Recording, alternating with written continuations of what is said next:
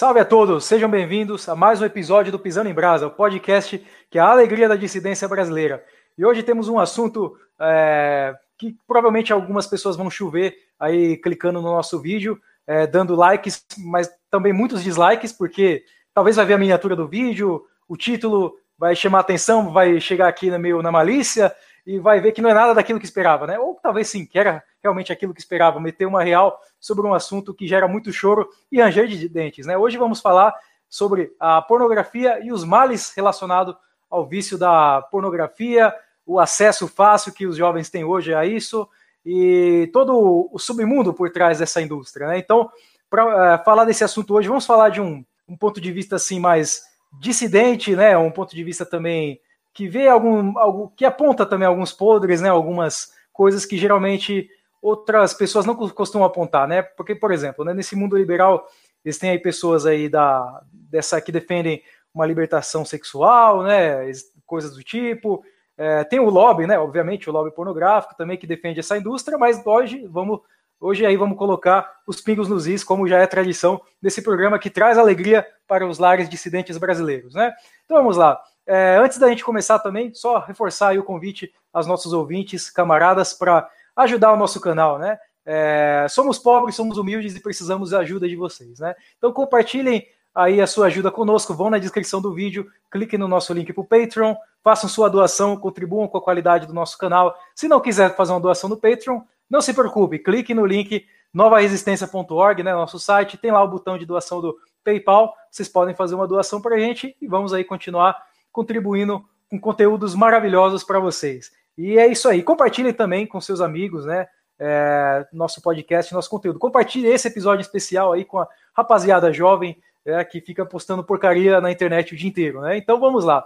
É, para apresentar a roda de conversa de hoje, temos aqui nosso camarada Guilherme Álvares, de Brasília. Guilherme Álvares é estudante de psicologia, tem alguns textos aí, uns artigos publicados no site da Nova Resistência, é, na área da psicologia, algumas coisas muito interessantes. Seja bem-vindo, camarada. Boa noite, boa noite, ouvintes. É, eu estou muito honrado pelo convite e é sempre necessário falar sobre esses temas, né? Então, vamos lá. É isso aí, nós, nós estamos honrados em recebê-lo. Isso aí, muito bom. E também fazendo parte da nossa roda de conversa hoje, temos aqui a Letícia Rocha. A Letícia Rocha é, faz parte do Matra, o setor feminino da Nova Resistência.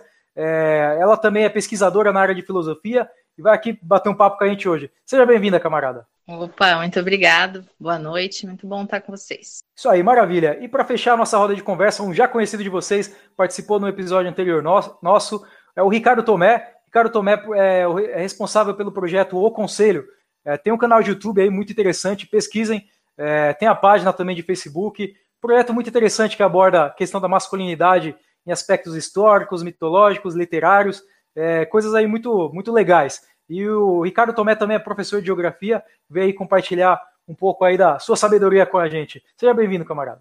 Opa, Nogueira, bom dia, boa tarde, boa noite para quem está ouvindo. É um prazer estar com vocês e novamente o convite para participar desse projeto muito interessante e diferencial na internet brasileira, que é o podcast Pisando em Brasa. Tamo junto e vamos seguir com esse assunto, no mínimo, polêmico. Vamos lá. Hoje vai ser lenha na fogueira e vai ser brasa. Hoje a gente vai realmente pisar em brasa aqui nesse programa, né? E fechando a roda, eu, né? Nogueira Souza, seu apresentador da Alegria da Dissidência Brasileira. Muito bom. Então vamos lá. É, Para começar o nosso tópico de hoje, né? Quando a gente faz alguma postagem, né? Uh, falando dos males da pornografia, uma postagem anti a indústria da pornografia, as pessoas é, às vezes ficam um pouco revoltadas com a gente, nos acham meio carolas, assim, coisa é, como se a gente fosse extremamente puritano, umas críticas nesse sentido.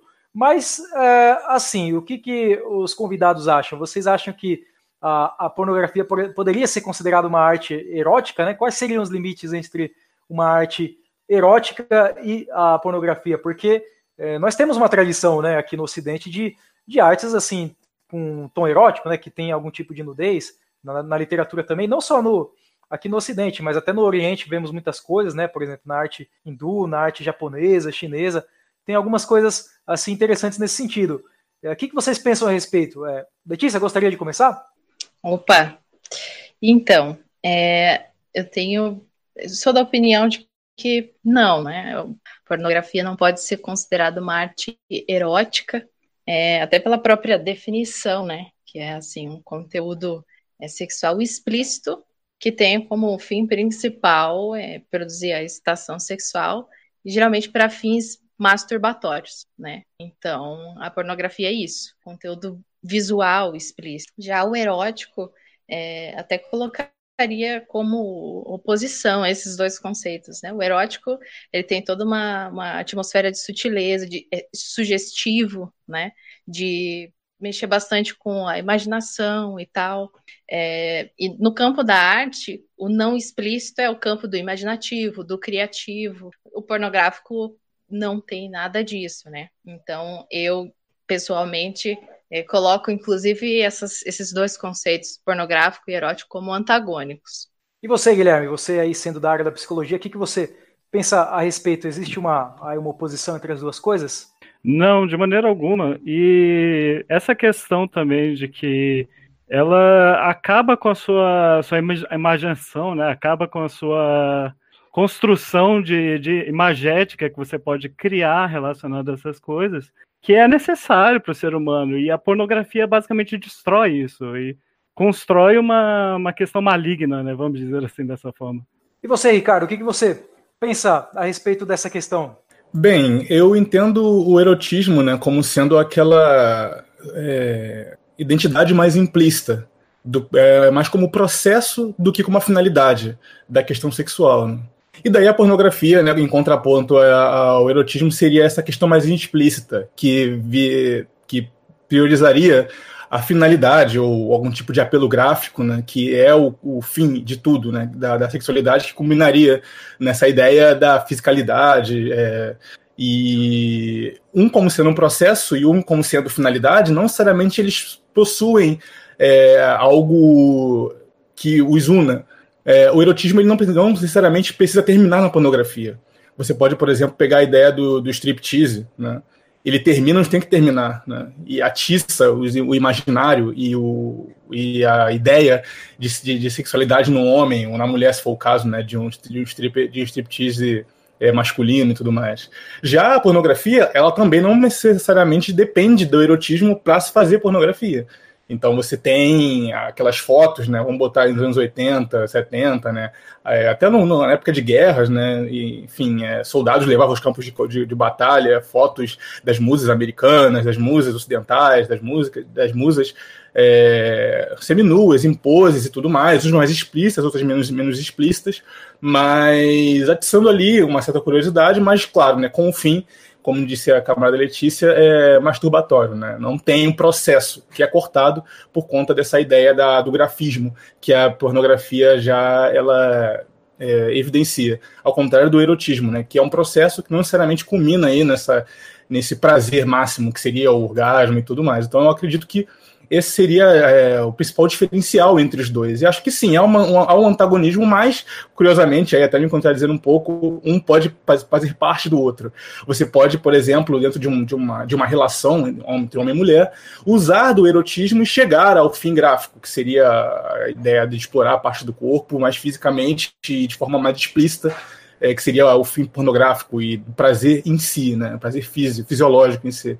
E aí, com relação a esse todo essa, esse contexto de arte, da arte como ocidental, eu creio que sim, inclusive é, o Ocidente explora muito até na época do Renascimento, né, da, da, da, da, recontagem dos mitos gregos, que vamos combinar que a ideia do, das divindades na é, pré-cristã são bem diferentes da que a gente tem hoje em dia. Né? Então, a questão de moralidade é muito mais dúbia, é muito mais caótica. Então, Uh, inclusive muitos retratos das divindades gregas, né, inclusive Zeus, né, que até vira um certo é, jargão dentre, dentre aqueles que consumem esse tipo de arte, que pô, o cara tá sempre pulando a cerca e, e traindo, a, supostamente traindo a, a, era, né, nessa ideia humana de que é traição e tal, né, e fornicando com mulheres humanas, se disfarçando de animais e indo, então quer dizer, o pudor é muito pouco.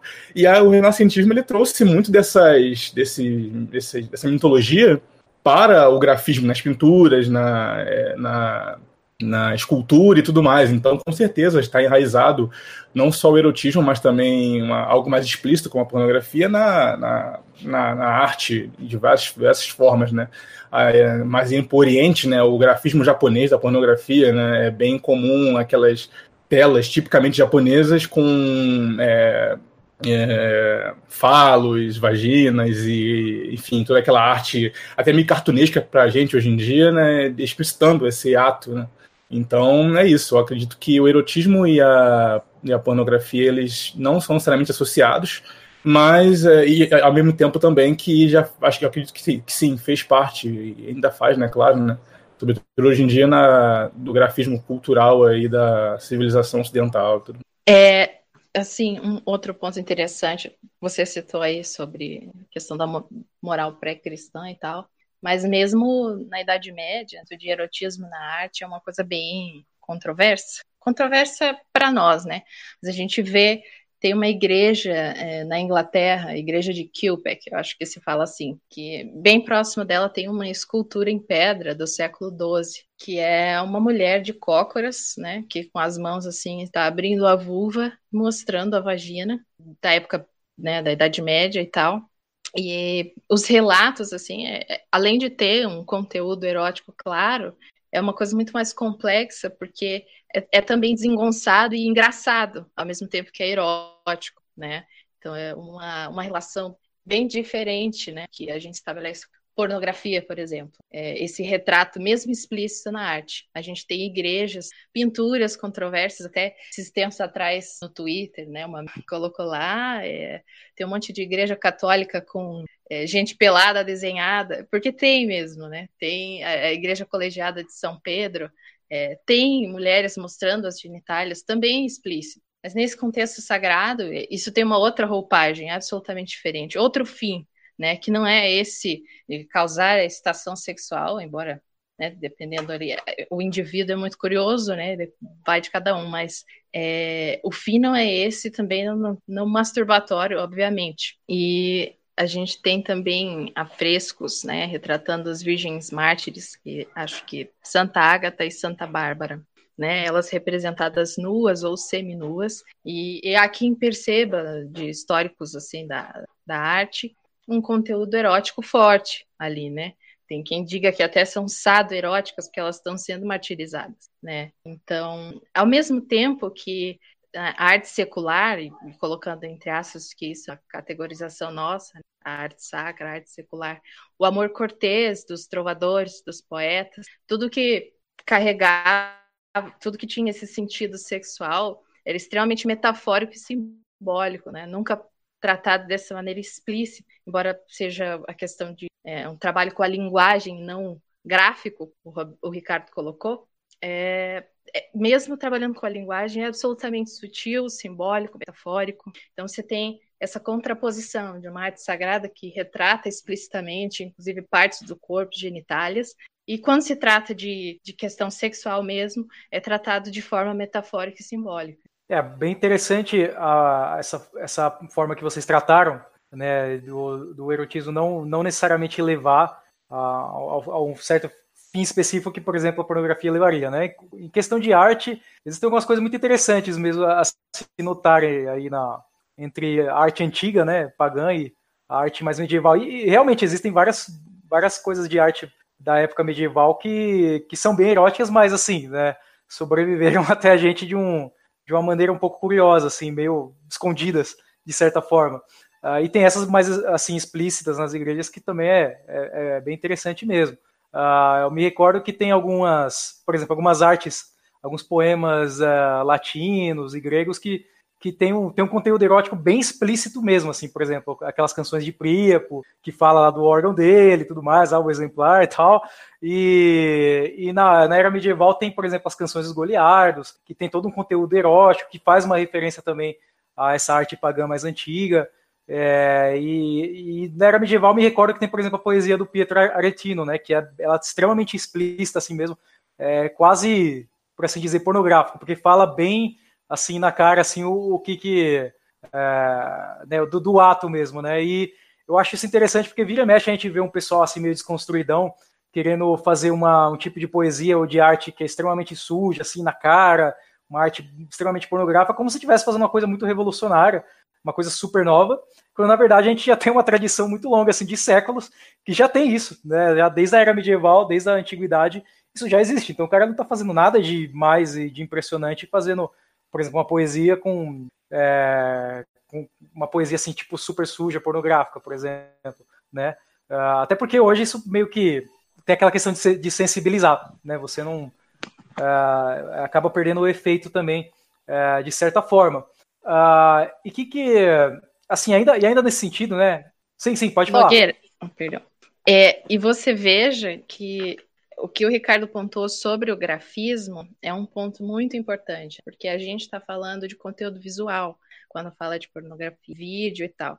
Existe hoje ainda literatura tanto erótica quanto literatura pornográfica, digamos assim. Mas mesmo se tratando de literatura pornográfica, existe uma desensibilização de alguma forma, é, mas é muito diferente do conteúdo visual e isso diz respeito estritamente à questão do, do sentido da visão, né, de como isso impacta de uma forma é, mais violenta o cérebro e todos esses processos aí envolvidos de pornografia. Então, é, isso já estabelece uma, uma diferença abissal, né, entre o que a gente trata de pornografia hoje, do, desses poemas e, enfim, dessa arte erótica que tem aí, remonta a séculos, com certeza. Então, isso é, é uma diferença bem grande. Você veja, assim, só dar mais um exemplo, né? É, eu, eu, penso que também, é, hoje em dia, existe bastante uma, uma dinâmica de, por exemplo, é uma dinâmica do tédio, né? Porque a gente é, pensa assim, né, que o cara tá excitado e vai procurar algum conteúdo pornográfico para satisfazer. Mas muitas vezes isso não é assim. O cara está num tédio e aí ele pode aí por um valor ínfimo comprar um pack, né, aí do, de algum arroba do Twitter. E o que, que é aquilo ali? Né, são fotos da genitália de uma pessoa que ele não conhece, não tem nenhum tipo de interação humana, de, de tensão sexual, não tem nada.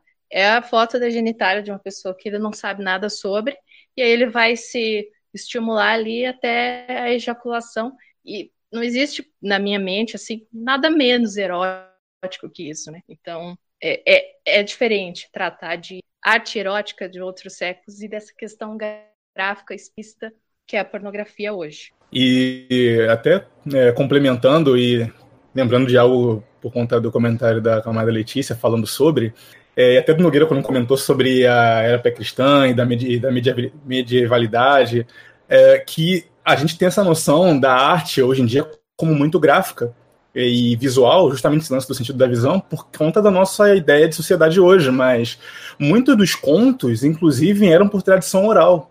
Então, às vezes, uma mesma imagem cercado de uma mitologia por trás que se conta sobre aquela ideia, aquela história, muda a percepção da pessoa sobre aquela gravura e aí está de outras formas. Então você tem um conto falando sobre um conto erótico inteiro para, que culmina numa única imagem, uma única gravura, que nem é tão explícito assim. Isso mexe com a imaginação da, da, da mexia, né? Essas tradições orais dos povos mais antigos, que não tinham tudo registrado, seja em gravuras, seja também em textos. Então, isso, claro, né, foi se perdendo quando a gente começou a arquivar mais, né? E aí a imaginação ficou mais limitada ao relato, já que tudo já é preenchido na nossa mente pelo que a pessoa está escrevendo, ou até contando no vídeo, ou nós estamos vendo no vídeo. Mas é interessante como a forma erótica, no, no, no sentido da visão, não é a única forma né, de consumir o erotismo na história. Né? Também tem o lance da oralidade, que seria a audição, né? E, e de como isso mexe com outros sentidos também. Tudo. Isso me recorda uma cena daquele, daquela série os Borgias, né? Tem uma, tem uma cena que o, o Papa Alexandre ele, eles descobrem, né? Um, um, uns achados arqueológicos da antiga Roma que assim é tudo erótico, né? Tem umas coisas assim mais explícitas e ele fica impressionado, né? Na, na série ele, ele fala, nossa, nós precisamos preservar isso aqui, conservar, mas a série, a forma que isso é apresentado na série também mostra que ele, ele ficou meio, ele, ele teve um outro sentido também com aquilo e por isso gostaria de conservar aquelas artes, né? E Uh, e, e, nesse, falando até nesse sentido, uh, eu gostaria de saber uh, o que, que o, os convidados acham, por exemplo, se, se essa, essa super erotização ou a própria pornografia ela desacralizou a ideia de erotismo, de sexo e da atração amorosa. Porque, por exemplo, na, no mundo antigo existiam alguns, alguns ritos religiosos que tinham um caráter erótico muito assim na cara, né? muito assim explícito. Por exemplo, tinham aquelas procissões a Dionísio, né, a Baco, que eles carregavam uma imagem fálica enorme com os, é, os camponeses, tinha as mênades que dançavam assim nuas ou seminuas, tinha também outros sacerdotes que também faziam algumas danças, usavam alguns simulacros ali de fálicos também. E tem até um grupo pagão, inclusive na Grécia hoje, que recria esse, esse rito, mas claro, eles não, eles não fazem nada nu, né? Eles usam uma, uma, roupa, uma roupa cor de pele, né? Para tipo, simular isso. E nesse sentido, vocês não acreditam? Até, até acho que também cabe notar o, o exemplo do, do Kama Sutra, que é uma, uma obra aí do, do contexto hindu, que às vezes as pessoas acham que é puramente de erotismo, mas não, né? Tem umas questões filosóficas ali, até espirituais, né? É, então, o que que é, os convidados pensam a respeito disso? Vocês acham que é, essa, essa coisa da, da, imagem muito explícita da pornografia, ela desacraliza a, a, o, o, erotismo de forma que a próprio, o próprio processo erótico assim, perde seu valor, se esvazia? O que, que você pensa a respeito, Letícia? Pois então, é, você citou os exemplos aí de coisas também explícitas, mas que eram eu também, né, sobre essas pinturas dentro de igrejas, essas essas esculturas aí. Só que a gente tem que lembrar também que existia é, outra visão de mundo, outro contexto de vivenciar, inclusive essas, essas imagens, sejam explícitas ou não, né? Outra roupagem para a sexualidade e outro tom, né? É, então, né, a gente tem que lembrar que a gente está nessa era pós-moderna, né, que a gente visualiza as coisas tudo de uma forma tão efêmera, tão rápida, né, que a gente acaba esquecendo também as potências da, da fantasia, as questões do desejo, né, e o desejo acaba se tornando realmente tão efêmero, tão vazio, que a, as pessoas acabam colocando isso em qualquer coisa, né, isso facilita de ser ligado a, por exemplo, a pedofilia, as questões assim que comprometem a pessoa com o social, né? Comprometem realmente o seu próprio desejo, você já começa a buscar fantasias cada vez mais problemáticas, né? Cada vez mais surreais, assim, vamos dizer. É, assim, uma coisa que é totalmente assim, do, do, nosso tempo, até estava pesquisando um pouco sobre isso, encontrei um historiador da arte que vem falar, né, que esse conceito do pornográfico é pós-medieval, inclusive porque ele tem como fundamento um, um tipo de, de, ideia de privacidade burguesa, né? É, então, todas essas questões aí de intimidade. É, é interessante a crítica que ele faz, embora ele vá por defender né, a indústria, é, mostra que realmente é um conceito totalmente diferente, porque se insere numa outra lógica de sociedade, né, absolutamente distinta. Tipo assim, se a, por exemplo, se a prostituição é uma coisa antiguíssima aí na história da humanidade, né, sempre teve bastante procura, né, é, o, essa lógica do sexo como mercadoria, ela se radicaliza e toma outro tom, assim, na, na nossa sociedade, nos modos que a gente vive, né? Uh, então, é, eu concordo que há uma dessacralização, justamente porque, como a Letícia comentou e Guilherme falou da imaginação, isso é muito importante. A ideia de você ter um contexto muda toda a lógica da sexualidade. Toda a lógica da sexualidade. Então, a forma como você a acessa e a forma como você a interpreta. Tudo isso muda. Então, quando você é um rapaz que está com o celular ao lado da cama, com acesso ali e tudo mais, é uma outra coisa do que você estar dentro de um contexto de uma, de uma relação onde você busca sua mulher ou ela busca, ela o busca e vocês ali consomem alguma coisa e tal. Tudo isso é diferente. E aí você comentou desse lance da, da, da pornografia como uma, uma questão, é, uma visão aburguesada da, da, do, da sexualidade eu concordo e acho que até um pouco além. A pornografia ela se torna não só algo comercializável, mas também um instrumento de guerra cultural. E essa, essa divisão, inclusive, já começa, inclusive como falando aqui no, do nosso Brasil, né?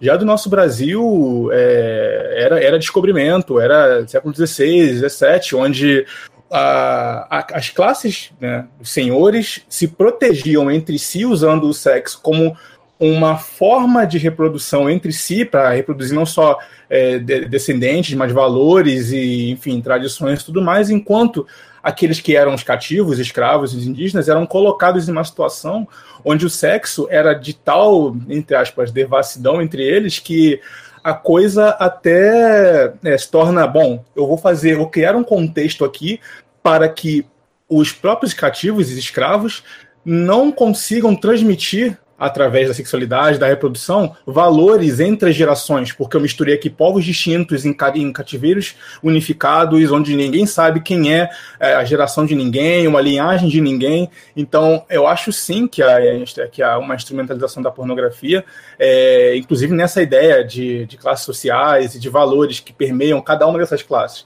E claro, né, quando você banaliza para o populacho, vamos colocar assim, agora trazendo um pouquinho para o tempo de hoje, a ideia de, de liberação sexual exacerbada e sem compromisso é uma ideia de que, enquanto essas famílias são destruídas por, pela pornografia excessiva, pela sexualização desse, da, da, de, de, de, infantes e tudo mais, esse, esse, esse pessoal, né, que possui essa influência de criar essas tendências pornográficas constituem as suas liagens perfeitamente, porque eles sabem o poder que tem a questão da sexualidade e da reprodução como manutenção de um certo poder. Então, eu acho que além de, de de uma ferramenta né, de é, é, aburguesada, né, a, a, sexualidade também pode ser entendida também como uma ferramenta de guerra. Então. É, também outra coisa que é muito interessante, assim, que Lacan colocou no, no texto dele sobre é, Marquês de Sade, né, é que ele fala uma coisa bem interessante, assim, que a lei realmente não está na, na não tá na forca, não está na, não está nos policiais, a lei está para a questão de, do que você realmente acredita, né? Que a sua questão com o divino, a sua questão. É, como é sabido desde Antígona, né? Simplesmente, qual é a, a história de Antígona, né? Se o, o Nogueira quiser citar aqui, se quiser. É, ela foi atrás da, da, das questões de. Da, das questões de, do enterro do irmão simplesmente porque o tio não o tio não não deixou né do, do irmão dela o Polinice é, de, disse que a, o enterro dele deveria ser deveria ser só simplesmente deixado lá para apodrecer, mas né, a alma dele, enquanto isso, simplesmente seria levada para pro, os mares lá da, da, da perdição, vamos dizer assim. Eu acabei esquecendo o termo aqui. Mas e o que, que ela fez? Né? Ela enfrentou essa lei do tio porque ela queria que o, que o irmão fosse para pudesse ter um enterro decente, pudesse ter uma.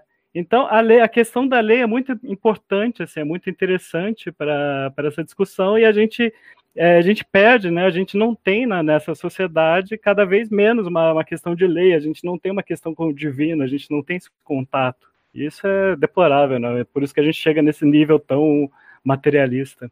É, eu acho que a, a grande chave aí mesmo dessa questão é, é realmente a instrumentalização né, da, da sexualidade, a questão de, de, da busca, a busca mais ativa, porque a gente tem um, um tipo de sociedade hoje que todo o seu entretenimento, sua diversão, ela é, é, extremamente passivo. Você não tem nenhum tipo de busca, você não tem nenhum papel ativo em praticamente nada, né? Você senta no sofá, liga e recebe conteúdo, você não participa disso de nenhuma maneira ativa, que é um pouco diferente da, de uma sociedade tradicional, que mesmo quando se conta uma história, né, existia até um certo rito para isso, né?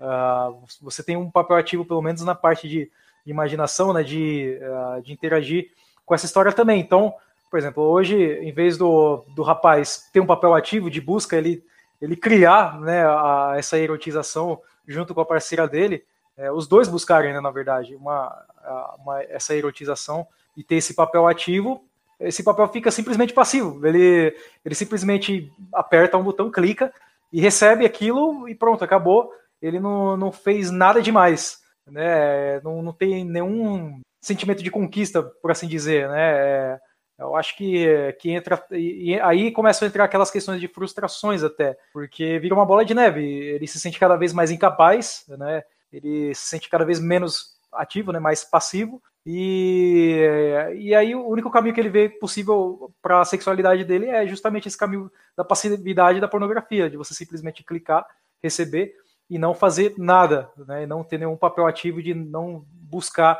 esse erotismo com uma parceira real, é, por exemplo, né? É, Ricardo, você gostaria de comentar algo nesse sentido?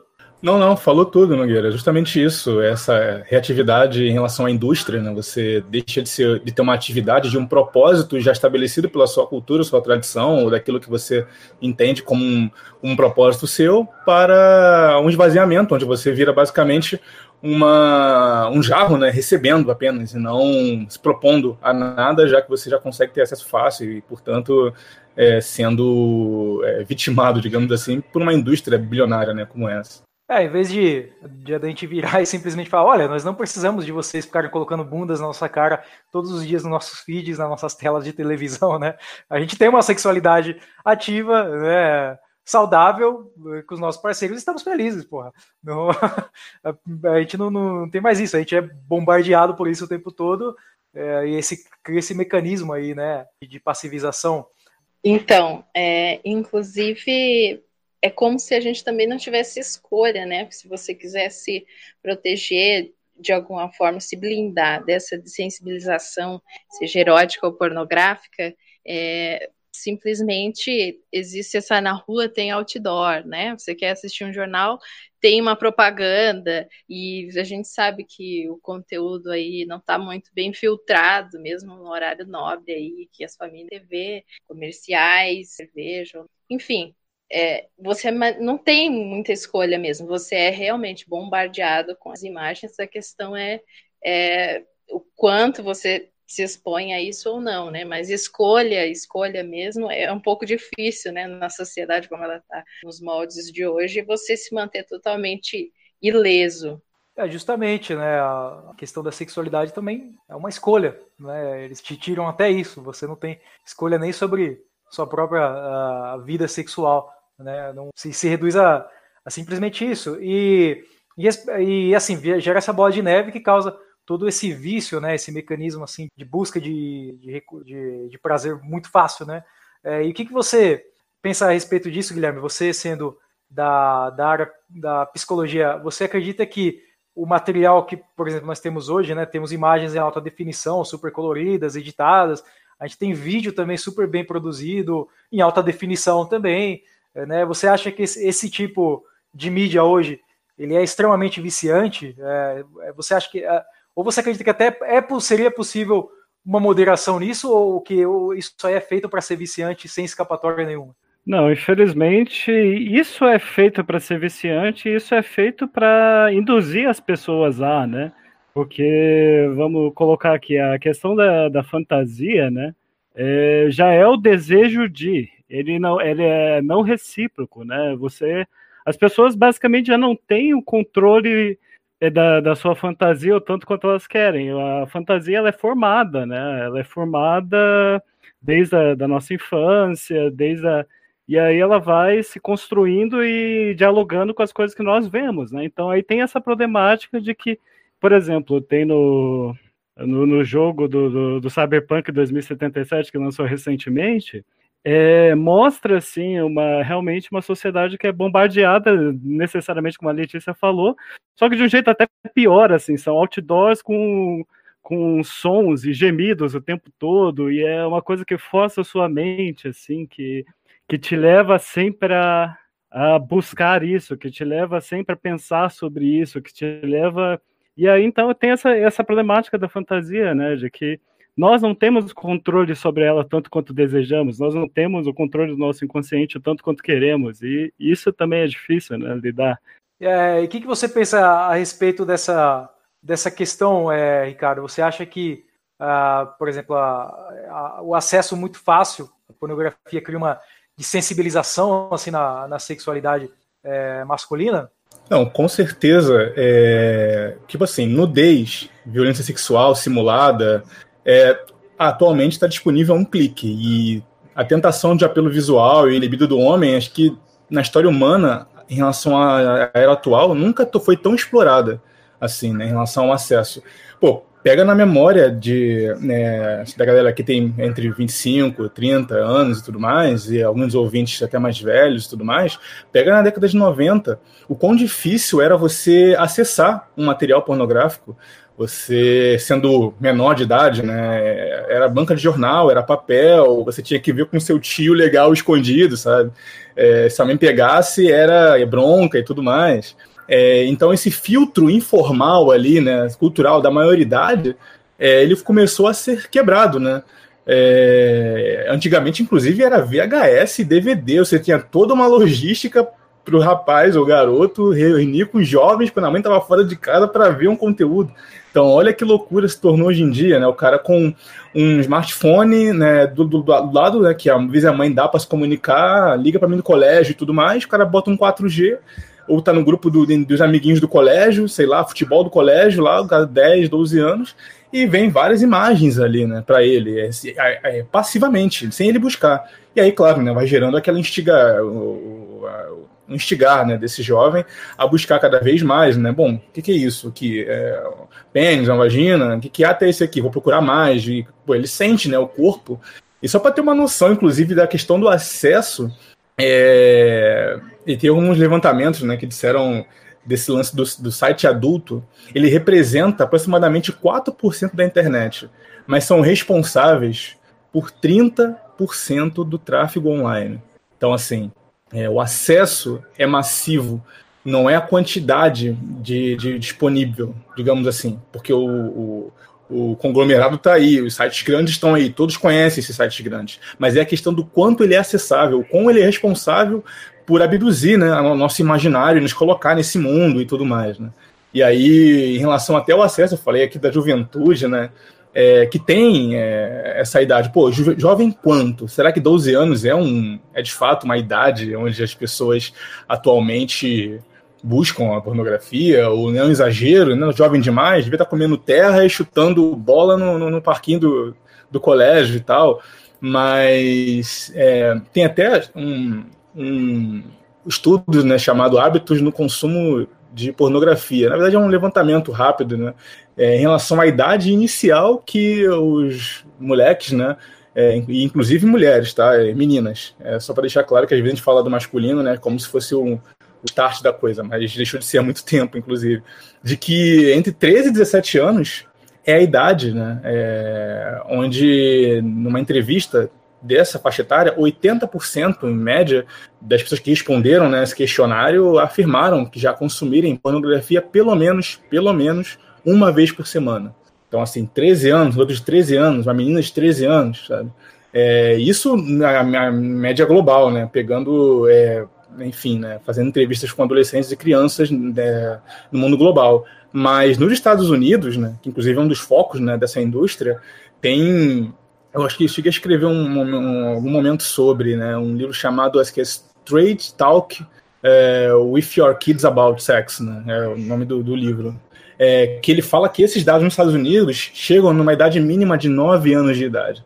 Então, olha o quão complicado é, né? Um garoto, você não sabe nem é, soletrar direito, erra no, na, na, no, na, vocabulário ainda da, da lista lá de ortografia do colégio, mas está acessando pornografia hardcore, enfim, né, e toda essa cultura, essa indústria toda. Então, quão complicado é isso, né? Inclusive, é, tem o. Falando até nesse sentido de, desse acesso fácil, é, que assim, a tendência é que ó, ele vai explorando cada vez mais, cada vez mais e vai ficando desensibilizado e a gente vê, por exemplo, ah, uma, é uma conversa recente, assim, essa questão de incel na internet, por exemplo. É, e a gente vê que praticamente sempre, nos fóruns em que esse pessoal circula, sempre tem um compartilhamento livre de pornografia o tempo inteiro. É, eu me recordo que há um tempo atrás eu estava lendo sobre o que aconteceu com umas figura, uns figurões do Orkut, na época que eu usava. Tinha uns figurões assim super radicais né, naquela época, os homens santos tal, um pessoal dessas comunidades que é, mais tarde foram tudo preso em escândalos assim de, de, pedofilia que envolvia até a Interpol, sabe, coisas internacionais, mesmo coisas sérias. E assim frequentavam fóruns que esse tipo de, uh, de conteúdo pornográfico era compartilhado livremente o, ali o tempo todo. parecia até que a razão do de existir desse fórum era essa aí, e aí as duas coisas andavam juntos. Então, um tipo de discurso extremista político, tal, junto com um conteúdo também extremista, é, imagens assim extremas é, de, de, pornografia, né? É, e, e, você, Guilherme, você aí da área da é, aí pode dar uma explicação psicológica melhor, até porque é, virou chão comum hoje se falar da questão dos incels, é porque ah, são sociopatas, são narcisistas, eles não têm empatia com os outros, nada do, do tipo. O que, que você pensa a respeito disso? Você acha que existe uma relação é, entre, entre esse consumo excessivo, esse vício em pornografia, com um, um tipo de, de flerte com ideologias assim extremistas e meio misantropas, também misantrópicas nesse sentido? É, porque eu acho que vai acabando com a imagem do sujeito, né? A imagem do sujeito também é, são as fantasias. A imagem do sujeito, e quando ele está num nível assim tão, tão grande de vício, acaba se tornando a própria identidade dele, né? A identidade é o que nós construímos dentro do meio social, né? Dentro da, do que nós vemos, do que nós fazemos, do que nós ouvimos. Então tem essa problemática de que às vezes a pessoa fica tão inserida nessa, nessas falas, nessas questões de de ficar vendo, de se prender a isso, que acaba se tornando realmente a vida dessa pessoa, ou acaba se tornando a, a necessidade dessa pessoa, né? É, existe aí até aquela gíria que o pessoal chama de é, o cara tá sendo Jorge, ou tá macaqueando no fórum, do cara que tentava passar uma imagem de que ele é extremo, ele é Ed, porque ele compartilha esse tipo de conteúdo, né? Tipo, conteúdo pedófilo, por exemplo, desse tipo de fórum, né? E aí a gente vira e mexe, a gente vê alguém aí sendo preso nessas reportagens uh, na, aí na, na, televisão. E o que, que você pensa a respeito disso, Letícia? Pois então, é, o Guilherme falou sobre identidade e, e, essa é uma questão determinante aí, né? É, e preocupante sobre a, a idade do primeiro acesso, como o Ricardo falou também, porque você veja que se, se a média né, da primeira relação aí dos guris vai em torno de 17, 18 anos para mais e para menos, mas desde o primeiro acesso a conteúdo pornográfico até ter essa primeira interação é, na vida real, vamos dizer assim, ele foi é, educado sexualmente pelo pornô por anos, anos, anos. Mil ali e, e, tem essa problemática de a pornografia ela age ali né, de recompensa. Existem alguns é, algumas pesquisas que falam inclusive em é, interferência neuroanatômica tanto em indivíduos adultos que consomem pornografia, no caso, um consumo constante, assim, pode alterar a anatomia cerebral mesmo, né? E quão violento isso é se tratando de uma criança, 12, 13, 14, e isso segue formando não só é, as preferências sexuais dele, como também a própria identidade, como também a própria visão sobre o outro. Então, é uma bola de neve que acumula uma série de, de problemas relacionamentais que vão, com certeza, estar depois e gerar outros, né, de frustração, entropia, ódio à mulher, morte à mulher, que a gente vê uns discursos assim, né? Tem umas pessoas, a gente se depara com esse tipo de gente na internet todo dia, né? E, esse discurso pode ter esse tipo de fundamento aí, né? Eu queria até complementar, porque quando se trata de exposição de conteúdo masculino na internet, né, eu que administro e acabei criando uma é, página um projeto voltado para isso, eu recebo muito, muitos perfis que possuem na sigla do nome, né, além de, claro, né, usar algum tipo de avatar, é, alguma coisa de um anti-herói, enfim, né, se enxergando como um indivíduo diferente da sociedade e tal, e aquela coisa meio é, até o pessoal brinca, né? Thomas Shelby o Tira, né? O negócio meio é, o herói sem nome e tudo mais, aí tá lá, né? Em céu, ou até mesmo ah, estendendo um pouco a sigla aí, né? As siglas, né? É, MGTOW, né? Aquela coisa do Man Going Their Own Way, é, que é uma resposta é, agressiva ao feminismo, uma via aí que acabou, ao meu ver. Porque assim, o que eu acredito é que essas siglas, elas são tags para levantar alguns debates na internet, mas que, pelo teor da tag, acaba atraindo, sendo um chamariz né, de algumas mentalidades online. Então, esses grupos acabam por serem atraídos por essa tag, né, serem extremizados. É, a tag atrai esses extremismos. É, no caso do incel, de não se reconhecer e tudo mais. E aí a gente pode até pegar na raiz da ideia de uma sociedade atualmente atomizada, né? As pessoas não têm muitos amigos hoje em dia, as pessoas não convivem pessoalmente hoje em dia. Então rola justamente aquela questão do TED que você comentou mais cedo e também da solidão, né? Então o jovem que está lá com um headphone, sabe, jogando, é, sai do, é do colégio, ao invés de estar tá socializando e vendo como o mundo é de verdade, ele está consumindo o mundo através dos estereótipos da internet.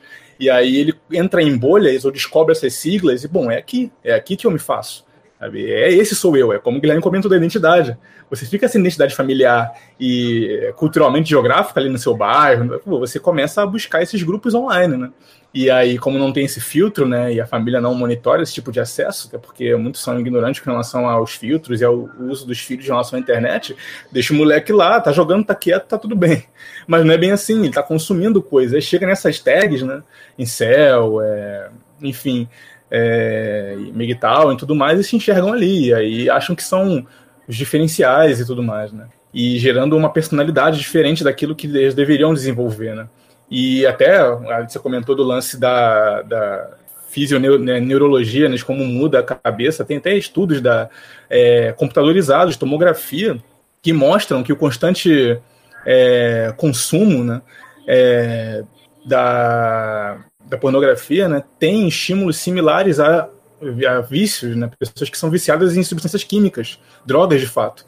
Então, é, o mapa cerebral da pessoa muda, né, a configuração da, da, da cerebral da pessoa muda, né, e, inclusive é, mudando essa ideia da resposta de dopamina, né, da felicidade, né, buscando prazer em um ciclo ali, né, de clique, acesso é, e orgasmo, clique, acesso, orgasmo. Então, isso muda aí o mapa da cabeça também, mental e é, fisiológico também. Então, essas tags eu acho que elas acabam atraindo esses extremismos justamente por conta de algo que vem antes, que é uma, essa atomização do indivíduo, de cada um meio que por si, sem lastro nenhum na história ou, ou na família, enfim, e acaba encontrando essas ilhas online que geram comportamentos complicados para se lidar. Né? Acrescentar aqui também a fala do Ricardo, que tem essa questão de, na, na psicanálise que a outra face é o amor e o ódio são duas faces da mesma moeda, né, que a gente visualiza. E aí a gente pode ver também a questão de que a pessoa está tão intrínseca nesse pensamento de que né, na, na pornografia visual tem essa questão de que as atrizes são, são prostitutas, né, são putas e tudo mais, e aí ele vamos constrói um amor aqui sobre a, é, a imagem dessas mulheres, né?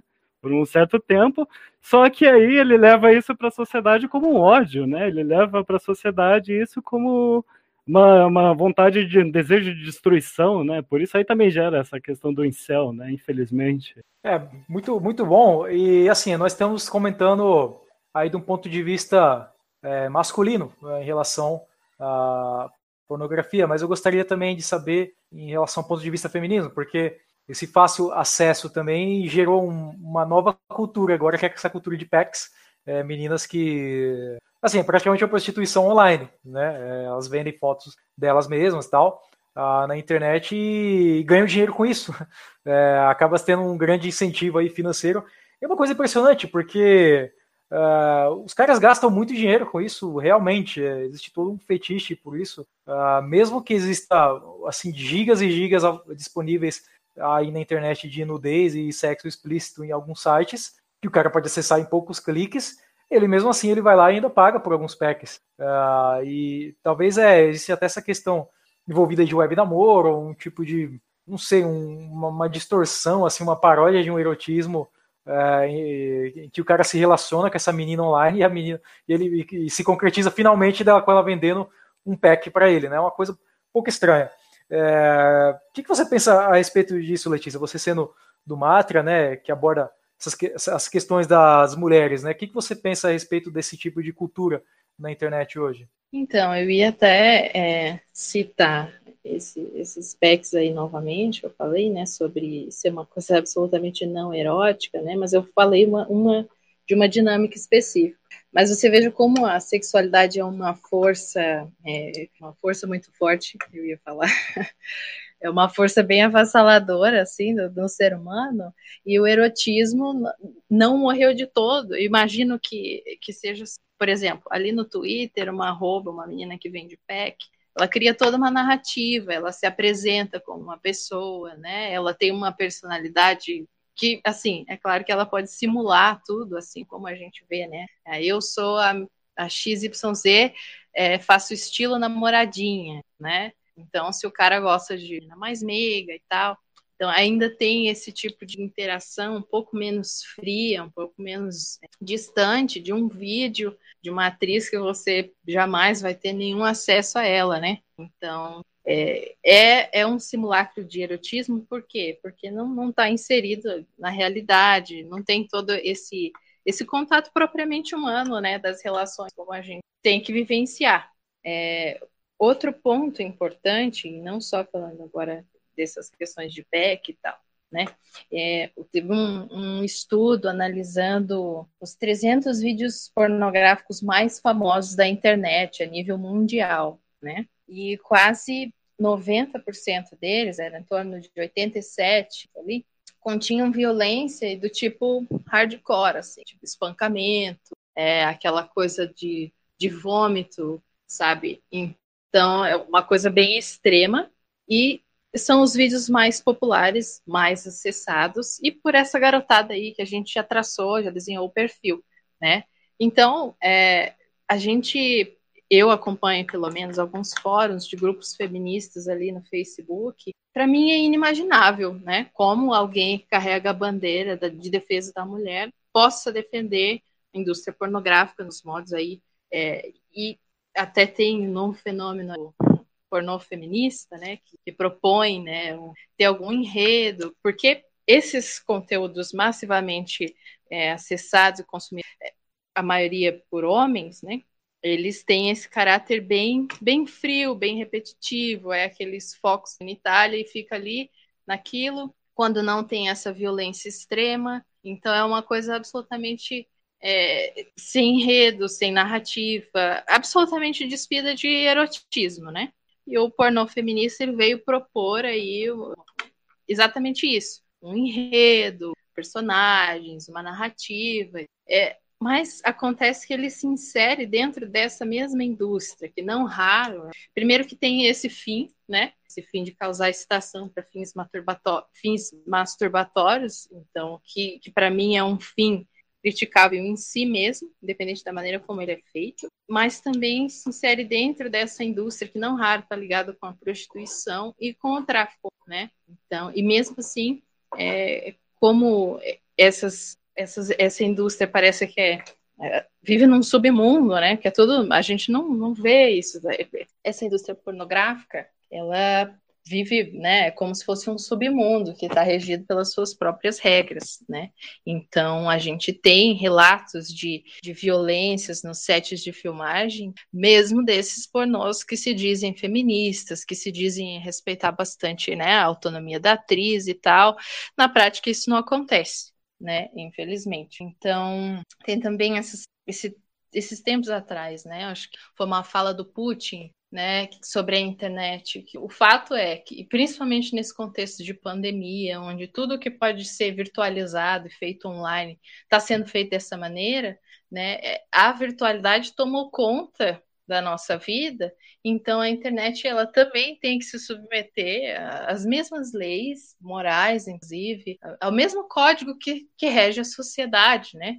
E a gente sabe que não é assim, né? Por exemplo, o, o Twitter é, baniu a conta do Trump lá esses dias, mas não bane conteúdos pornográfico e pedófilo ali da rede, né? Então existe é, um interesse bem grande por parte das elites de, de propagar isso, tanto da instrumentalização da sexualidade, quanto fortalecer a indústria, né? Que é uma indústria que, que é bilionária. A Letícia comentou algo muito interessante sobre essa extremização do sexo, né? E aí linkando com os grupos e tudo mais, os perfis é, de garotas e tudo mais, porque a fantasia ela é tão distoante da realidade que quando o jovem que é bombardeado por sexualidade em todos os aspectos do consumo da indústria do entretenimento da vida dele, e ele vê que na realidade ele não está tá praticando nem um terço daquilo, ele gera uma revolta. Para quem mexe com mídia social e também produz conteúdo e tudo mais, né, é inevitável não ter um Instagram para divulgar alguma coisa ali. Né? Você bota na lupa de pesquisa do Instagram e é, o filtro dele é basicamente é, meninas re, rebolando, sabe? É, Hells, sei lá, é, sabe, em vídeos curtos, né? É, meninas bonitas rebolando e ou marombeiras, é, sabe, postando o corpo malhado, trincado. Aí a pessoa pensa, pô, se o sexo está tão fácil assim, ou deveria estar, por que, que eu não estou conseguindo isso na minha vida real, na minha vida prática? O que está acontecendo entre a fantasia e a realidade que eu não estou conseguindo criar esse fio né, de conexão entre uma coisa e outra?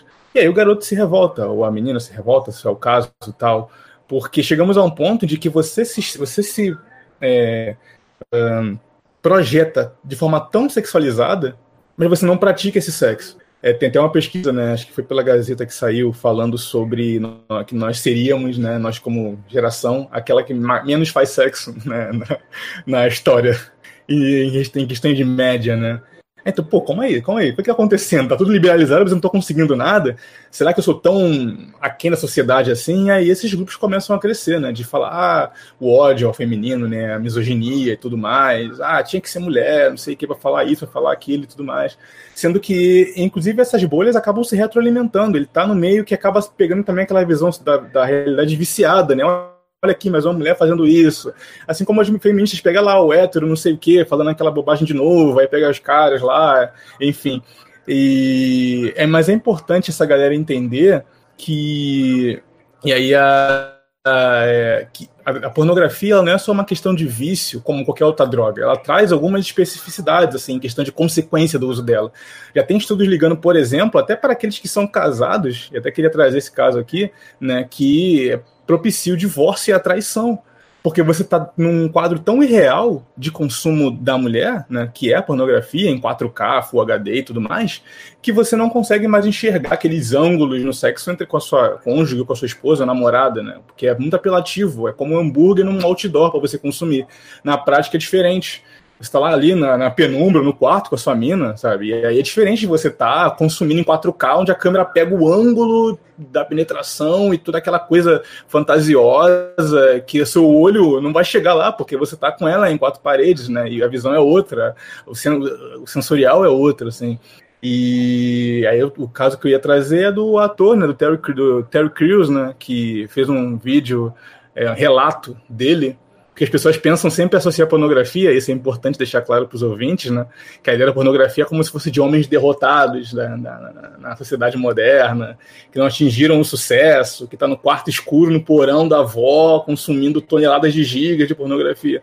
E aí você pega um caso desse, que é um astro de cinema, milionário, bilionário, casado, com filhos e tudo mais, que quase perdeu a esposa por conta de vício em pornografia, cara isso quebra a narrativa de que uh, algumas pessoas da indústria de entretenimento estão imunes a isso. Pelo contrário, sabe? É um mal realmente, né? É, a, pandemia que não causa alarme, né? Alarde, digamos assim. E até falando em pandemia, é, a comentou desse lance da pandemia é, como afetando algumas, algumas questões em relação a, a, confinamento e, enfim, sexualidade e tal. Eu até queria comentar do caso da. Acho que é uma indústria, uma empresa, acho que era, não sei, acho que era a Pornhub. Ela colocou um outdoor na Times Square, como se. Eu até cheguei a comentar sobre isso, postar sobre isso, né? É, dizendo o amor na palma da sua mão fazendo uma propaganda da, da pornografia, né, no meio da pandemia. Aí, como uma indústria pensa que uma das soluções para, como, como dizer assim, contribuir para o homem ficar confinado é fazer ele acessar mais pornografia em casa para não sair de casa. Como você incita homens né, a consumirem né, pornografia, isso num contexto de instabilidade social, emocional e econômica, totalmente fragilizado, é, produzirem, a consumirem pornografia de forma a, a contribuir a, para o confinamento, para o lockdown científico e tudo mais, enfim, né? Ah, estamos aqui para ajudar você, homem. Entre no, no, no Pornhub e, e contribua para a saúde do mundo, sabe? Não contagie o coleguinha.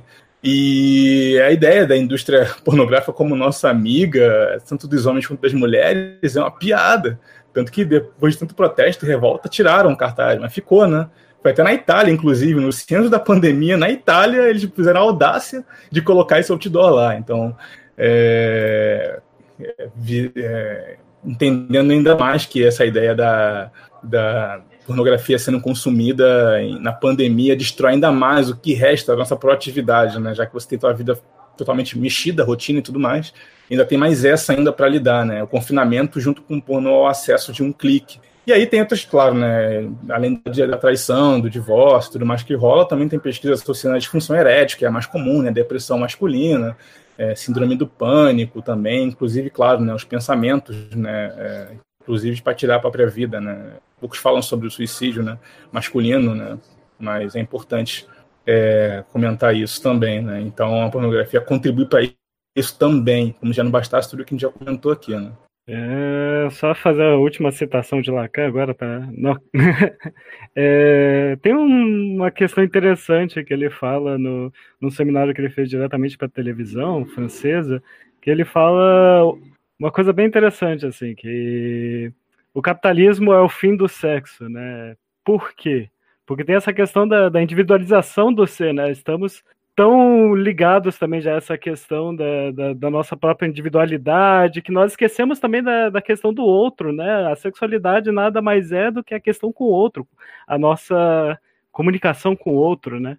Então, desde a, vamos, desse crescimento do, do capitalismo, desde essa, desse incorporamento assim, do neoliberalismo mais forte, a gente já tem essa questão de que o sexo está cada vez mais servindo para nada e a questão da por isso também a pornografia está alavancando assim a, a, na vida da, das pessoas, né? Infelizmente, não não tem como negar isso, né? Ok, muito bom. É, aí também aproveitando, falamos aí da indústria pornográfica e até esses absurdos que surgem justamente nessa época de lockdown. É, mas o que, que se esconde então por trás dessa indústria? Porque uh, as pessoas, muitas das pessoas que defendem uh, o acesso à pornografia, ela, um dos argumentos é que assim, aquilo ali é tudo são adultos, né? Estão fazendo coisa em, ali gravando uh, com consenso, né? É um ato consensual e que eles podem fazer isso e de que os adultos deveriam ter acesso a isso por a questão de liberdade, se todo mundo consente, ok, está tudo bem. E por outro lado, você vê, por exemplo, algumas uh, ex-atrizes que se manifestam publicamente e falam que na verdade não era nada disso, que não era exatamente consensual e que existia aí muito abuso por trás dessa indústria, né? É, então, quem, quem é que realmente ganha com a pornografia e sobre o que que ganha, né? Em cima de que tipo de sofrimento? Gostariam de comentar a respeito disso? Letícia, quer falar? É, só também fazer um, um parênteses, assim, que a gente falando do, do consumo da pornografia, esse consumo problemático não é como se fosse um caso isolado, né? É mais de 30% aí da, da, parcela das pessoas que consomem é, pornografia assumem e auto-intitulam o próprio consumo como problemático, né? Como coisa que é, os atrapalha na, na vida e nas relações de fato. Mas sobre a indústria, sobram aí, né, relatos de atrizes, inclusive tem até alguns documentários na própria Netflix, que embora né, seja problemática também, é, de umas cenas específicas, né, que agradam bastante o público masculino e que parece uma espécie de iniciação, né, para atrizes é, novas. Geralmente tem aquele fetiche, né, de ser uma uma menina nova, né, na, na cena pornográfica e tal e, e, que é extremamente traumático, né? É uma série de, de, abusos, uma série de violências físicas, sem falar é, nos relatos de como fica a, a, saúde mesmo desses atores, tanto os atores homens, né, que, que ficam aí sob efeito do Viagra eternamente, porque para ganhar algum dinheiro, eles também são explorados, né? Embora eles sejam cooptados com uma com um discurso, né, de, de ficar rico, ficar famoso e transando, né, a realidade não é bem essa. É, além de serem explorados, eles têm os danos todos psicológicos e também físicos, né? Os homens aí sob efeito de Viagra, as meninas com uma série de também doenças sexualmente possíveis, é, questões ali do reto. Eu, eu já, em outros tempos, pesquisava bastante sobre essas coisas. É, não é como se fosse um set de filmagem ou não. A indústria é isso, né? É, realmente, tem todas essas questões assim também por quê, né? A gente, a questão da saúde mental está vindo só agora à tona, né? Ainda mais na questão da pandemia. Muita gente está tá se importando com isso, mas isso não, nunca foi levado assim para essas questões das pessoas que trabalham com, infelizmente, com a sexualidade nesse nível, né? Tá, se a gente for estudar realmente esses casos, é muito complicado, assim, é muito assustador, né? Então, e também, obviamente, não seria um fator de pesquisa que seria investido, né? As questões da, das pesquisas de saúde mental precisam de investimento, e como o, os próprios governos não vão fazer isso, os próprios, nenhuma empresa vai se importa de fazer isso, né? Então imagina a questão aí dentro já. Não, com certeza. É, a indústria em si, ela não. É, como eu comentei até na, reforçando o, a, a fala da Letícia também, né? E o complemento do Guilherme sobre ela não é amiga dos homens e mulheres ou não alivia nenhum tipo de tensão que deveria ser aliviada dessa forma.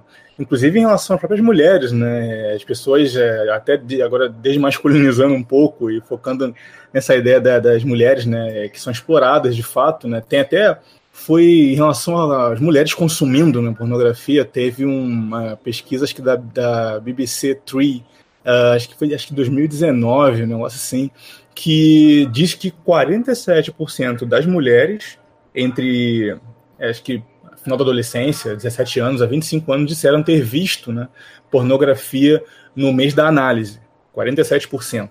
E teve mais um estudo mais recente, além desse, que mostrou que as mulheres, agora né, aquela é um certo mind blowing na mente de alguns homens, né, que priorizam isso como uma, uma, um mal apenas masculino. Né.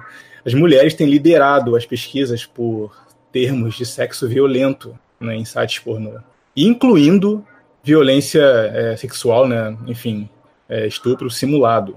Então, olha a que ponto que o imaginário feminino começou a ser é, poluído né, né, para aqueles que entendem que é um tabu apenas masculino e tudo mais. Né, o, o gênero feminino não escapa, não escapa dessa questão. Né? E tem até um documentário falando da Netflix, né? acho que é. Até recomendo que o pessoal dê uma clicada caso assinem o, o conteúdo deles e tal, que é, é Hot, é Hot Girls Wanted, né? Turn On, que é um dos mais famosos, né? acho que de 2015, um negócio assim, que tenta mostrar né, as vidas das meninas que entram nessa vida da pornografia. Né? E ao contrário do que se pensa, né? Ah, não tive escolha e tudo mais. Na verdade, são meninas de classe média, né?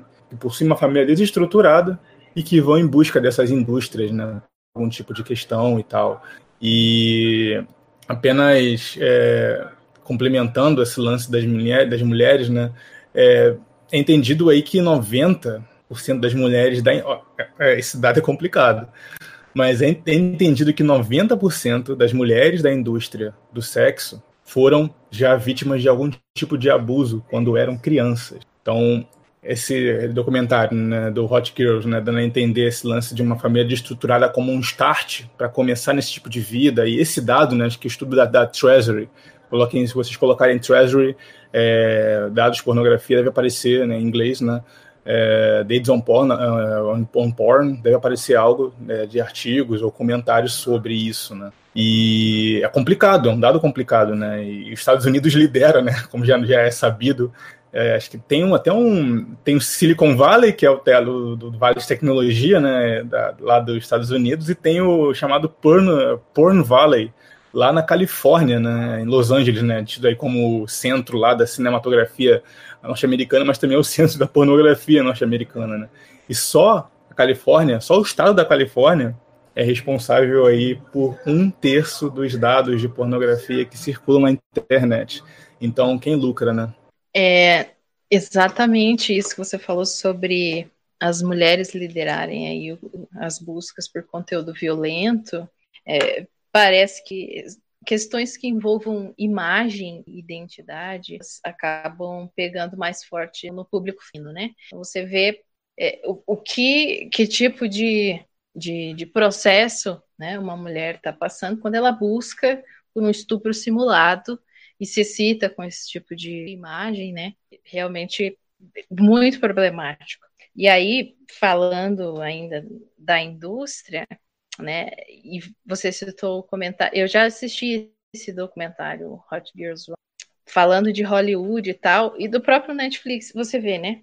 É, como a gente sabe que as buscas ali em sites pornôs, em todos eles, né? Buscas por com parafilias, com, é, por exemplo, situações de incesto. Às vezes o, o, vídeo, né, tem ali, embora a atriz seja, sei lá, maior de 18 anos, às vezes, a temática, né, o título do filme, todo o imaginário que se constrói é de incesto, ou é, uma coisa entre irmãos, é, toda essa, essa temática de parafilias, além dessa questão de violência extrema. Então, assim, ali na, você veja que aquele filme Lindinhas, né?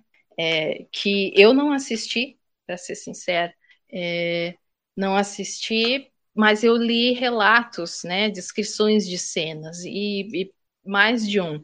Pelo que eu entendo, é conteúdo pornográfico infantil, né? Pelo que, que eu li e entendi.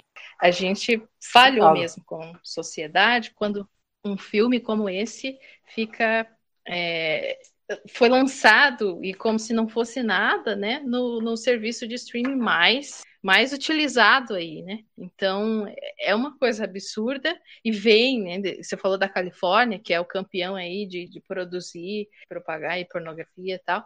É, e Hollywood é, é, basicamente o que simboliza, né, toda essa, essa podridão aí de, de, dessa indústria, infelizmente, está tentando naturalizar e empurrar toda a temática e sexualização infantil, né, junto. É, eu, eu vi só o trailer desse filme aí, o Cuties, né, Lindinhas, e assim, né, não é uma coisa muito agradável não, viu, de se ver, tem umas coisas ali bem, assim, umas su sugestivas tal, não... É, para ver que é uma coisa forçada mesmo, que existe um, um certo lobby aí de, de romper esses tabus, né? Como se fosse preparar as pessoas para um futuro em que isso já vai ser normal. Né? Existe, essa, existe essa, esse pensamento de que, ah, mas antigamente as coisas eram assim, hoje é tudo liberado, né? Então, até a mídia também tem esse papel de preparar as pessoas para um futuro um pouco estranho, né? Tem, tem, um, tem um vídeo no canal Nova Resistência até que a, aquela aquela filósofa italiana, a Enrica Perrucchetti, que ela fala sobre o como poder, como vai ser o futuro do sexo, né? o tecnosexo, que as pessoas vão, vão fazer as coisas eletronicamente, vão poder ter qualquer tipo de conteúdo assim, por mais bizarro que seja, no, numa tela online, numa realidade virtual ampliada, é uma coisa maluca. E ainda essa questão de abuso, né? Eu me recordo que há um tempo atrás eu estava, eh, eu descobri umas histórias, né, aí sobre a ex-atriz dessa indústria, né? Tinha, eu tava, eu tava vendo uns vídeos da, da trilha sonora daquele filme Mortal Kombat, na, na verdade, né? Tem, tem uma faixa que tem uma, um, um vocal de, dessa faixa é, foi feito por uma ex-atriz pornô e eu vi o pessoal comentando no vídeo assim, nossa, essa mulher aí quebrou a indústria nos anos 80, eu, mas como assim, tipo, eu, aí eu vi a história dela na Wikipedia, na página, e, e aí eu vi que é, o fato dela ter quebrado a indústria nos anos 80 na época foi porque ela era uma atriz muito famosa, uh, ela tinha falsificado a identidade dela uh, e ela tinha gravado vídeo quando ela gravado vídeos assim explícitos mesmo de pornografia hardcore quando ela ainda era menor de idade.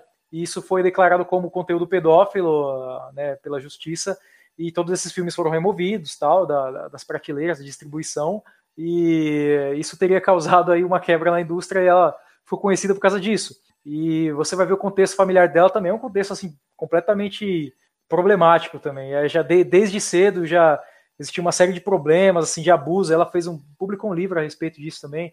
Tem aquele outro caso, aquela outra atriz famosa, aquela Linda Lovelace, né? É, que também é um outro caso assim cheio de, de coisas problemáticas na história dela, de abusos também. Então, assim, são vários, não, não são poucos, né? E é óbvio que o que está por trás dessa indústria é uma indústria de prostituição também que abusa de, de, de mulheres, né?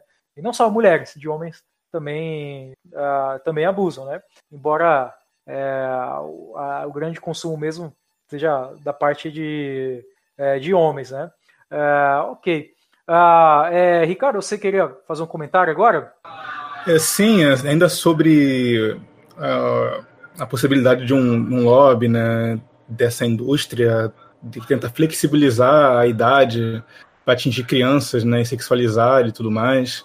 Esse, sobre esse filme Cures, né, que seria Lindinhas e tudo mais, né, eu não cheguei a conseguir digerir o filme todo, não cheguei a ver todo, mas eu acabei tendo que ver, né, algumas situações, algumas cenas para poder produzir, inclusive, um conteúdo sobre, né, claro, né, contra, né, a, a ideia, né, desse, desse filme e tudo mais, porque a indústria, ela não é idiota, né, ela sabe qual é o limite moral vigente na sociedade, sobretudo no povão, né, que possui valores muito rígidos com relação a isso.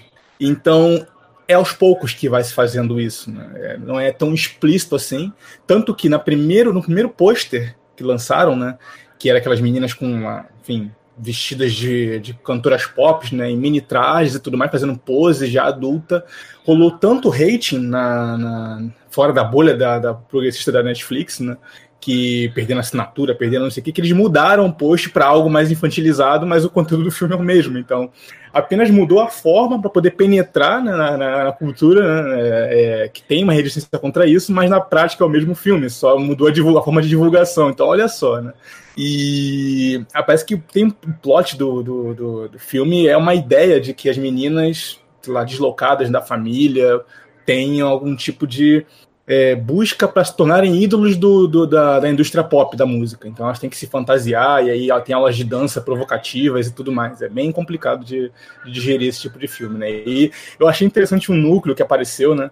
Que uma das, das, das famílias de uma dessas meninas, os pais são em tese conservadores, né? Então ela, a ideia da, é um grupo de dança twerk, né? Que é uma dança é, sensualizada, que usa, sei lá, rebolando no chão e tal, fazendo movimentos com os quadris e tal. E o pai não queria isso, né? E aí a, o drama é a menina fazer convencer o pai de que era certo, ela seguir o caminho dela, tem negócio de sonhos e tal. Então, olha como é que é vendida a ideia, né? Da, da criança convencendo o pai, que é retrógrado, a aceitar que ela entre em aulas de twerk com meninas de 9 a 12 anos de idade para poder, é, enfim, virar uma musa da estrela pop, ter toda uma jornada, enfim, né? Então, não é simples, né, essa, essa penetração cultural, né? É aos poucos que vai acontecendo. E daí, né, tem esse lance da pornografia infantil, né, que vocês chegaram a comentar sobre essa flexibilização também, que eu comentei um pouco aqui. E desde 94, é, é, tem um, um número de, de, porcentagem de 82% de aumento, sabe? até 2006, isso até 2006, de aumento de busca né, e de produção de pornografia infantil. É, isso é um, uma questão a se pensar, né? é, o quão flexibilizado foi ao longo dos anos. Né? E a indústria, segundo é, os próprios dados né, do serviço norte-americano, de que o, os domínios é, de hospedagem né, de pornografia infantil cresceram assim, em 60% é, de, em questão de busca e hospedagem. Então, é um segmento que vem aumentando e essa lobby, né, essa indústria, acaba facilitando esse caminho, né, abrindo essas portas e tudo mais. Então, inclusive, até a Assembleia lá da Califórnia já tentou flexibilizar através de leis e tudo mais é, essa, esse tabu da idade. Né? Isso recentemente, 2019, 2020. Né? Tentou passar projetos de lei e tudo mais para tentar amenizar ali né, a punição de para abusadores. Né? É, quando aí vem a questão polêmica, né? mas é isso. que é a questão do, de diminuir a punição em relação aos, abusadores que sejam é, homossexuais, em relação a, a, ao, ao, infante que é agredido sexualmente por ele. Né? É, sendo a justificativa de que é, a ideia seria colocar os gays em situação de igualdade com os heterossexuais, já que as regras para os homens que abusam as garotas eram diferentes. Enfim, olha a lógica, né? E, enfim, e aí esse, essa, essa emenda foi aprovada, foi aprovada, né? ou seja, logo no foco ali da produção pornô é, dos Estados Unidos, esse tipo de proposta ganha força e aí faz ainda reforça ainda mais a ideia de um lobby existindo em relação à pedofilia a flexibilização disso aí. É, eu acho que até cabe notar, uh, por exemplo, que existem algumas figuras intelectuais de prestígio, né, como aqueles intelectuais franceses lá, o Sartre, né, a, a Beauvoir e o Foucault também. Esse pessoal todo aí, eles fizeram parte de um movimento aí lá nos anos 60 é, que pedia né, a, o abolimento de leis de, de, consentimento de idade. Então, assim, é, a ideia é que a, a criança ela tem autonomia para escolher o parceiro sexual dela, é, mesmo que ela nem entenda exatamente o que, do que, que isso se trata, ela tem autonomia para escolher qual gênero ela vai ser, se ela vai ser homem ou se ela vai ser mulher, né? E, por exemplo, quando os pais tentam proteger seus filhos, né? Até, por exemplo, se o pai tenta colocar o filho no caminho assim religioso, levar ele para um, uma igreja, para um templo, sei lá, e, e encaminhar o filho para esse tipo de coisa, aí não, aí o discurso muda. Não, mas é porque a criança não tem autonomia para isso, ela não entende ainda o que é uma religião, ela não entende. Isso aí é doutrinação, você não pode fazer isso com a criança. Mas quando se trata de consentimento sexual, não, ok, a gente pode abolir as leis de consentimento, a criança tem liberdade para escolher o gênero dela e, e, é tudo mais. Então, você vê que existe um lobby mesmo que trabalha em cima disso, que a mídia ajuda. Esse filme Cuties mesmo, a grande a grande chave aí para você entender é justamente esse, essa propaganda de libertação sexual, meu corpo, minhas regras. Eu tenho autonomia sobre o meu corpo, eu sei o que eu vou fazer com ele, eu posso vender packs dele se eu quiser. Entende? É, é a menina lutando com os pais dela só para deixar ela dançar uma dança sexualizada, ela sendo uma criança, ela nem e ela, talvez ela nem entendendo o que, que se trata aquela dança sexualizada, como ela vai ser vista por isso, mas lutando por ter a liberdade de fazer o que quiser com o corpo dela e que se dane as consequências, né? É uma coisa uh, realmente uh, absurda, né? Teve até, tem até outros intelectuais, por exemplo, que, tá, que, que já fizeram parte daquele grupo, aquele NAMBLA, que é um grupo abertamente pedófilo que existe lá nos Estados Unidos, que, que faz lobby é, para a liberação da pedofilia mesmo, assim, abertamente, né? E você vê que às vezes esse pessoal anda junto com toda essa militância aí feminista, de gênero, que pede por libertação é, sexual. Isso tem que ser apontado, né? Estamos aqui no Pisando em Brasa colocando os pingos nos is para você que apoia toda essa merda aí.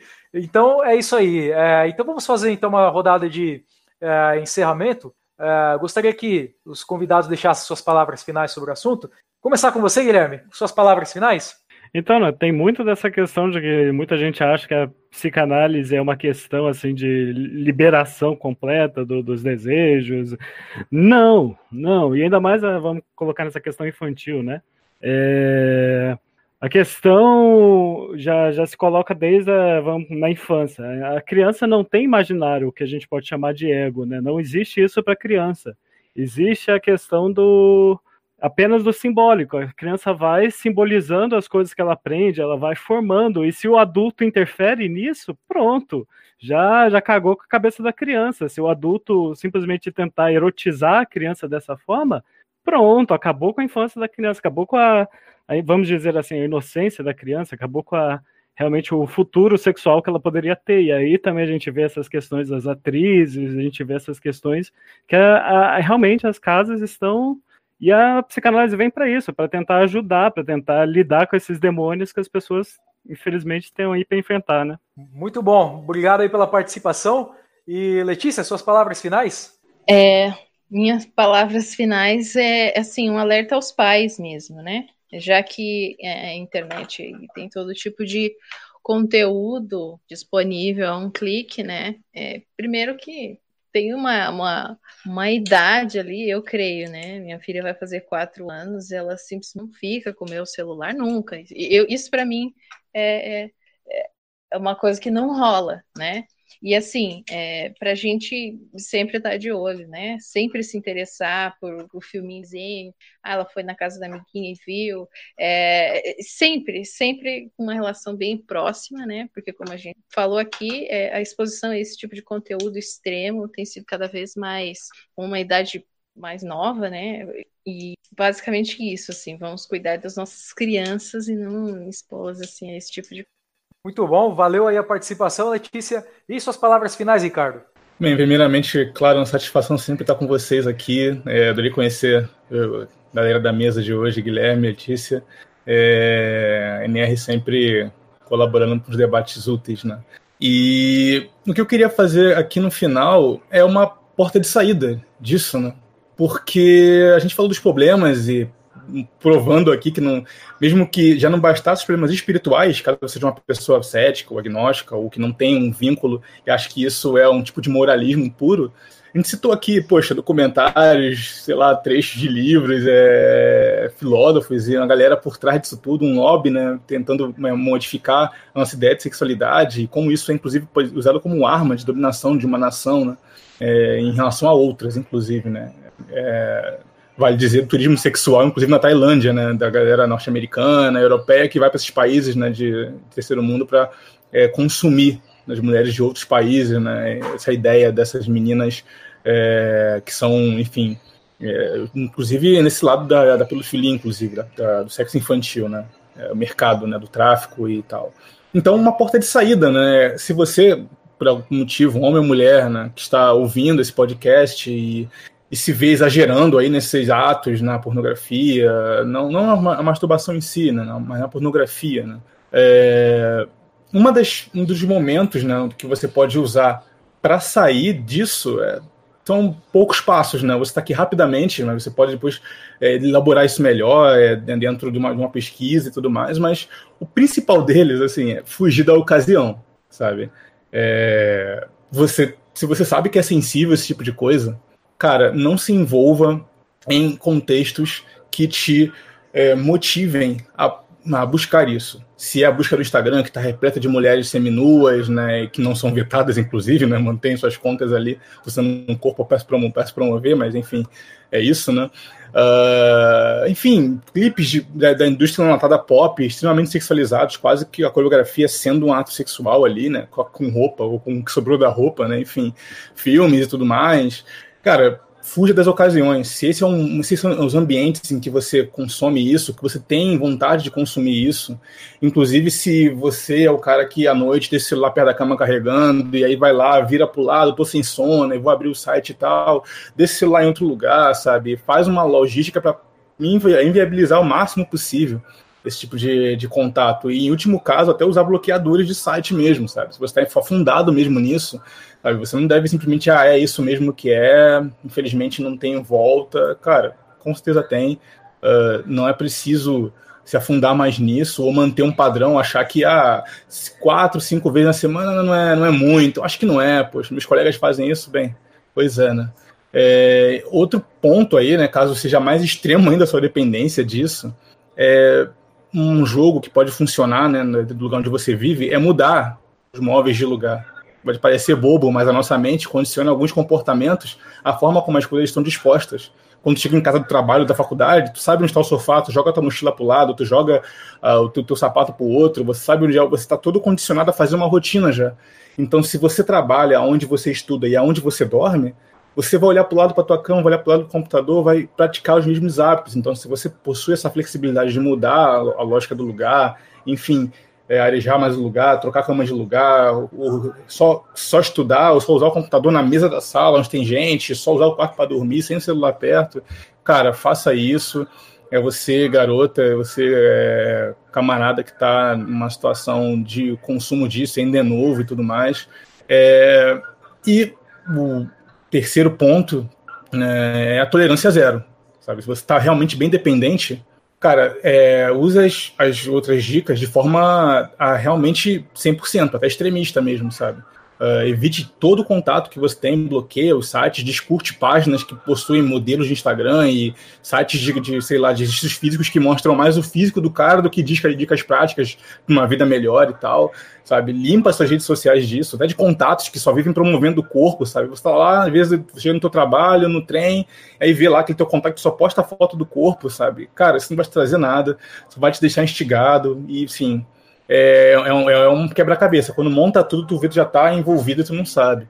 E é, acho que estou na, na quarta aqui, né? Que seria, pô, contexto. Acabei de falar das redes sociais, é amizades virtuosas, cara. Não tem como. É, cara, se rodeia de contatos que é, não te impulsionem para isso, cara. Se tu tá numa, num contato que chama aquela, aquela baladinha é, sertaneja e tal, poxa, que vai, porra, é, o óbvio do negócio é sabe, a caça sexual e tudo mais, e você não consegue nada, sai frustrado, volta para casa, aí vai se afundar na pornografia, sabe, ou enfim, é, tem amizades virtuosas, cara, que, que compactuam com os mesmos valores que você para você não se perder, né, e acabar tendo recaídas. Se você é um cara que é muito dependente disso, sabe que está propício a, a ser dependente disso, né. É, para outros hábitos também, bebida, pô, tu não quer beber, tá todo mundo bebendo ao redor, você vai cair, cara. Você é ser humano, não se superestime tanto. É, entenda você como um indivíduo real que vai ali ter as suas quedas, tá querendo parar com alguma coisa, é convivo com aqueles que estão na mesma vibe que você, entende? E por último, né, para não estender tanto mais como já me estendi, é, cara, uma das piores situações para você manter um hábito, para você quebrar um hábito, é a falta de a falta de capacidade de administrar o seu tempo livre. É o que a gente comentou lá atrás do tédio, sabe? É, e isso é falta de autoconhecimento. Você não sabe do que você gosta. Você está sempre reagindo só. Então, pô, lista aquilo que tu gosta e começa a praticar, sabe? Se tu não gosta de nada, não sabe, começa a listar, bota num papel, sabe? E preenche o teu tempo livre com essas coisas. Se é escrever, fazer um podcast, sabe? É jogar com os amigos, não interessa, mas lista isso e preencha isso. É importante você não ter esses vácuos, porque é esses vácuos que vão deixar essas brechas para entrar esse vício de novo. Assim é com a bebida, com o cigarro, enfim. E também é com a pornografia, que, como eu comentei, é uma droga, tanto quanto outra, né? Uma nova droga, que a gente entende como droga porque já normalizou a sexualidade. Então eu queria deixar só essas portas de saída aí para os camaradas que estão ouvindo, para os ouvintes. É sempre um prazer participar com vocês. E quem quiser conhecer mais do projeto, é, o Projeto Conselho, só me procurar nas redes sociais, Projeto Conselho no YouTube também, fazendo um vídeo sobre um pouco de tudo, né? É, então, é sempre um prazer estar com vocês aí, pessoal da Nova Resistência. Maravilha, muito bom. Acompanhe a página aí, dicas valiosas. Tenho certeza que vocês vão conseguir aí uh, ver conteúdos muito interessantes, né? E dica valiosa realmente, se cerquem de amizades virtuosas, é, deem um propósito maior para a vida de vocês, né? Procurem um, um caminho até espiritual, né? Para quem for ligado nessas questões. É, não adianta nada, porra, se, se você tá no grupo de, assim, sei lá, de WhatsApp, no grupo de amigos, os caras só falam de coisa que vai te deixar instigado. Compartilha a porcaria que vocês têm que ter uma conversa franca com seu, seu, seu camarada ali, seu amigo. Fala, ó, não dá, é, isso tipo de coisa não dá, faz, faz mal para você, para mim, para todo mundo. Tem que ter uma conversa franca. Se o cara não se não reconhecer, não se tocar, daí essa é uma amizade problemática, tem que aprender ali, ter, ter mais autonomia, né? Ser mais ativo, não só ficar lá recebendo coisa, conteúdo, né? E variar as coisas, né? Essa, essa dica dos interesses também é, é fantástica, é ótima. Felizmente a gente está num contexto aí de isolamento social que é um pouco complicado, mas pô, só de você sair de casa, se engajar em algum projeto, é, começar a praticar um esporte, é, ter um grupo de pessoas com quem você se reúne, conversa, isso vai abrir o seu leque de pessoas que você conhece e vai também aumentar a sua chance de você conseguir aí um, uma, uma, parceira amorosa para você, porque você vai conhecer pessoas, conhece pessoas, você vai chegar num contexto que até você vai estar mais confortável, que você não precisa ficar fazendo nenhum tipo de fingimento, que nem numa balada sertaneja aí, zoada. Então, assim, dicas valiosas aí que o Ricardo deu. Aproveitem aí vocês ouvintes e aí vão passando a bola para frente. Muito bom. É, obrigado aí aos convidados que participaram hoje, conversa excelente. Obrigado a vocês, ouvintes, que estiveram conosco até o fim.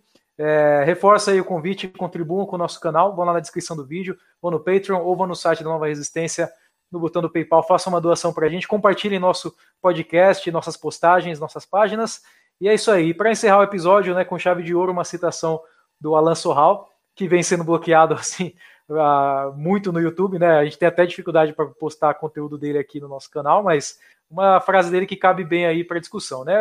Nós estamos no mundo hoje que tem bunda para todo lado, mas que se pode cada vez menos. Né? Então, muito obrigado a todos, até a próxima.